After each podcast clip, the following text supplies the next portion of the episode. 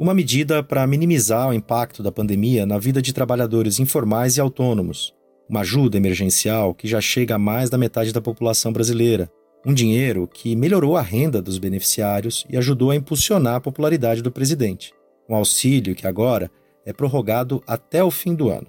O valor do pagamento é menor e vem acompanhado com uma promessa do governo de retomada das reformas e de um discurso otimista quanto à economia.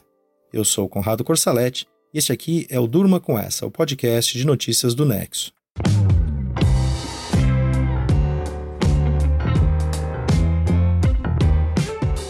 Olá, eu sou a Letícia Arcoverde e estou aqui hoje com o Conrado para apresentar esse podcast que vai ao ar de segunda a sexta, no fim da tarde e início da noite, sempre com notícias que podem continuar a ecoar por aí.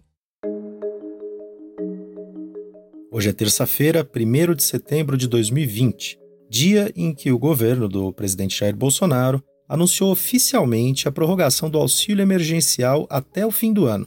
O benefício de 600 reais, voltado a trabalhadores informais e autônomos de baixa renda começou a ser pago em abril e seria encerrado agora em agosto.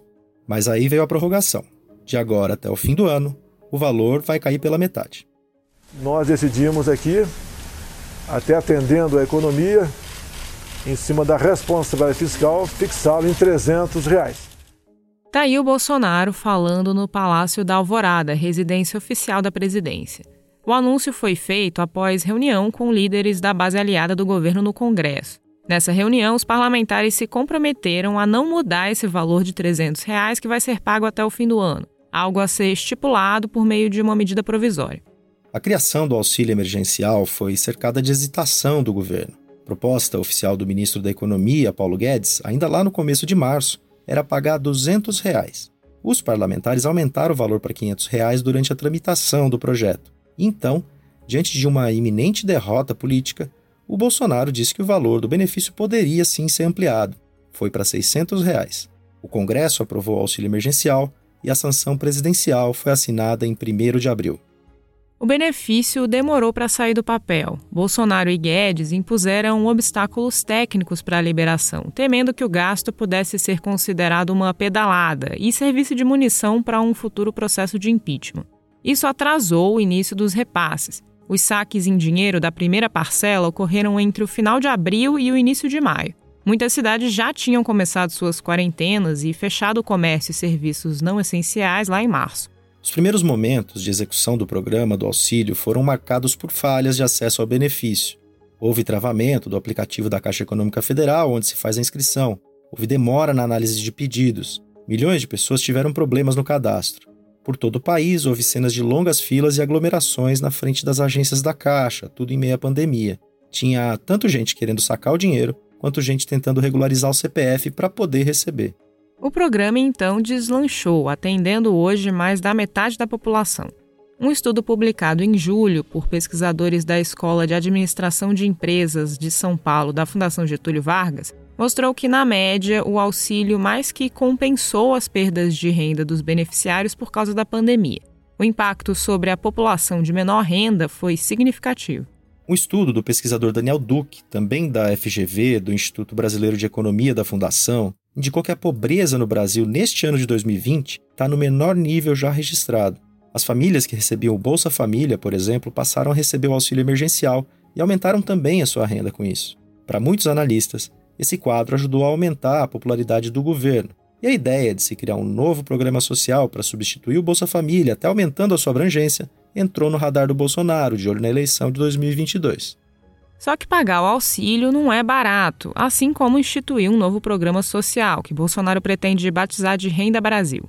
O programa está em discussão justamente por causa do seu impacto nas contas públicas. Só a prorrogação do auxílio emergencial no valor de 300 reais até o fim do ano, por exemplo, deve aumentar os gastos do governo em mais 100 bilhões de reais em 2020. E o governo, em razão das medidas para reduzir os impactos econômicos da pandemia, pode acabar o ano com um déficit primário batendo na casa de um trilhão, um recorde. A relação dívida-PIB, que estava em cerca de 76% no fim de 2019, pode superar os 100% até o final de 2020. Essa relação dívida-PIB geralmente é usada para avaliar a saúde das contas públicas de um país. Na declaração que a gente ouviu do Bolsonaro, está embutido ali uma sinalização sobre a responsabilidade fiscal do governo. E há uma disputa interna sobre isso. Neste ano, por causa da pandemia, as regras fiscais foram afrouxadas. A preocupação está no ano que vem. A expansão de gastos vai continuar, algo que ajuda na popularidade do presidente, ou vai ter aí um ajuste? O governo sinaliza, pelo menos no discurso, um compromisso com a responsabilidade fiscal. Não à toa, junto com o anúncio de prorrogação do auxílio emergencial até o fim do ano, veio também a promessa de retomada da agenda de reformas. Foi uma reunião é, excelente. É, a base do governo e o presidente chegando a duas decisões importantes. Uma, lançar, estender esse essa camada de proteção à população brasileira. O presidente não deixou ninguém para trás e dentro da nossa ideia do que é possível fazer com os recursos que nós temos, estender por quatro meses uh, o valor de 300 reais de auxílio emergencial. E importante, sinalizando para o futuro, a retomada das reformas. Esse foi o Paulo Guedes, ministro da Economia. Depois de aprovar a reforma da Previdência em 2019, o governo aposta em outras mudanças estruturais, como a reforma administrativa. Essa reforma prevê uma ampla mudança nas carreiras do funcionalismo público. Ela não vale para os atuais servidores, mas para os futuros, para quem entrar na carreira depois da sua aprovação. É uma forma de reduzir os gastos a longo prazo, com a promessa também de tornar a máquina pública mais eficiente. A proposta do governo para a reforma administrativa deve ser enviada agora na quinta-feira para o Congresso. O anúncio de hoje no Palácio da Alvorada veio acompanhado também de promessas de que no ano que vem o governo não vai furar o teto de gastos, que é um mecanismo criado no governo do ex-presidente Michel Temer que, em linhas gerais, limita os gastos reais do governo ao nível pré-determinado. Se nós queremos manter o teto e temos compromisso de manter o teto de gastos, precisamos conter o teto de gastos, temos que conter o gasto porque o teto não pode subir, nós temos que e não pode ser furado. Esse é o Ricardo Barros, deputado do Progressistas, partido do Centrão, grupo que antes era criticado por Bolsonaro, mas agora é aliado do presidente. Barros é o líder do governo na Câmara e mostra aí em sua declaração como esse tema do teto é sensível. Isso porque o aumento de gastos do governo durante a pandemia significou uma mudança de rumo para a política econômica. Uma mudança importante para dar um colchão para a população na crise sanitária, mas que muita gente dentro do governo tenta estender para além do período de calamidade. Surgiu a defesa de que o governo abandone os princípios de austeridade defendidos por Paulo Guedes e ceda a pressão para flexibilizar o teto de gastos em 2021, por exemplo. O Bolsonaro já deu sinais mistos em relação à manutenção da regra. No meio dessa discussão, a equipe econômica do Guedes sofreu uma debandada de junho a agosto, cinco nomes importantes, alinhados à cartilha liberal do Guedes, deixaram o Ministério da Economia. O próprio ministro passou a ser fritado no governo, usando aí o jargão jornalístico que aponta que alguém está sendo escanteado, preterido, desgastado. No anúncio de hoje, o Guedes estava lá, firme, reproduzindo um discurso otimista em relação ao futuro. Esse anúncio aconteceu no mesmo dia em que o IBGE divulgou um tombo histórico do PIB ocorrido no segundo trimestre desse ano, resultado aí da pandemia. Tombo esse que não tirou o otimismo dos governistas. O Fernando Bezerra, parlamentar do MDB, que é líder do governo no Senado, disse isso aqui quando estava ao lado de Bolsonaro, Guedes e Ricardo Barros lá no Alvorada. Todos vão se surpreender com os dados da economia até o final do ano, porque o Brasil acertou, o presidente Bolsonaro acertou. Alguns falavam em retração de 10% ao final do ano, a retração será menor do que 4,5%, e o Brasil cria as condições, com a retomada da sua agenda de reformas, de ter um forte crescimento no ano que vem.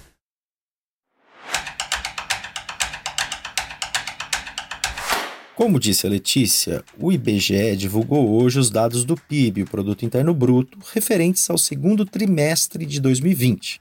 A queda foi de 9,7% em relação ao primeiro trimestre do ano.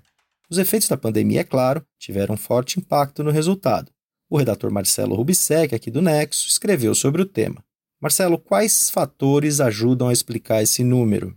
Bom, a crise que a gente vive, ela é muito forte e muito ampla. Então ela aparece nos números do IBGE, tanto do lado da oferta, com quedas muito significativas nos serviços e na indústria, mas também no lado da demanda, com investimentos caindo muito e o consumo das famílias também. E a gente vê que essa queda está totalmente relacionada a essa paralisação parcial que a gente teve na economia nesses últimos meses.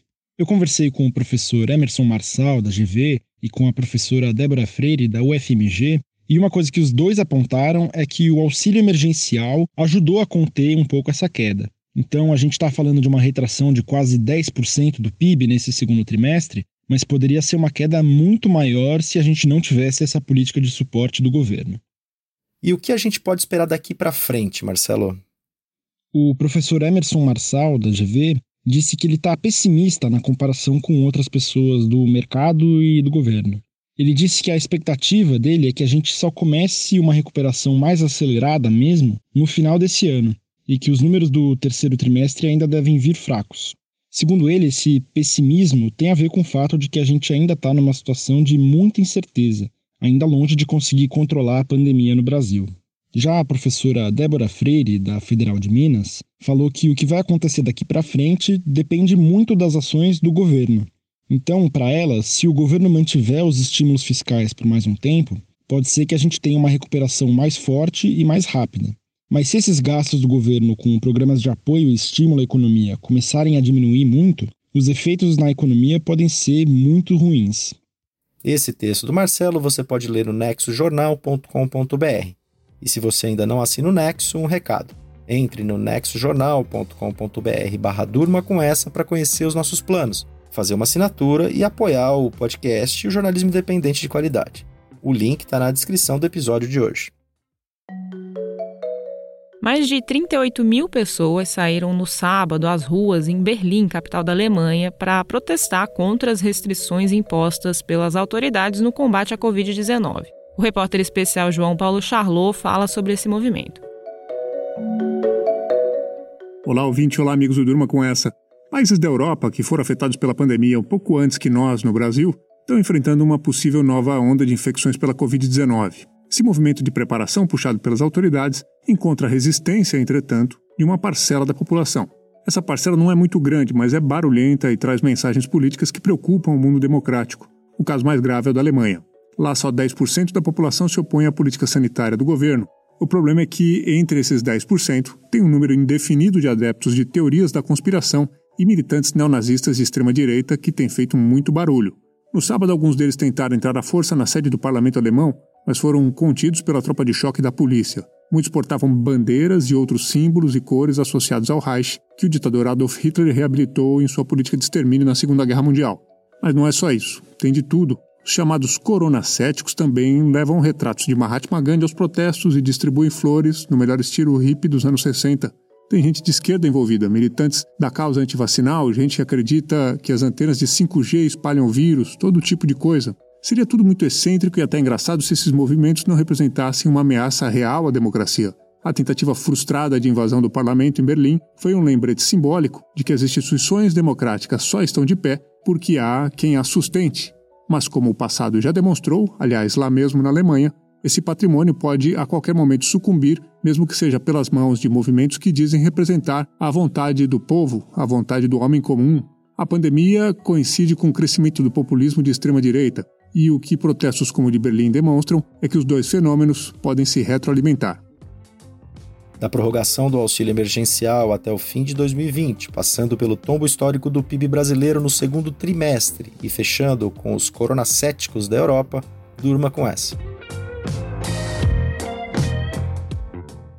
com roteiro de Conrado Corsalete, produção de Letícia Arcoverde, participações de Marcelo Rubissec, João Paulo Charlot e edição de áudio de Laila Moalen, termina aqui mais um Durma com essa. Até amanhã.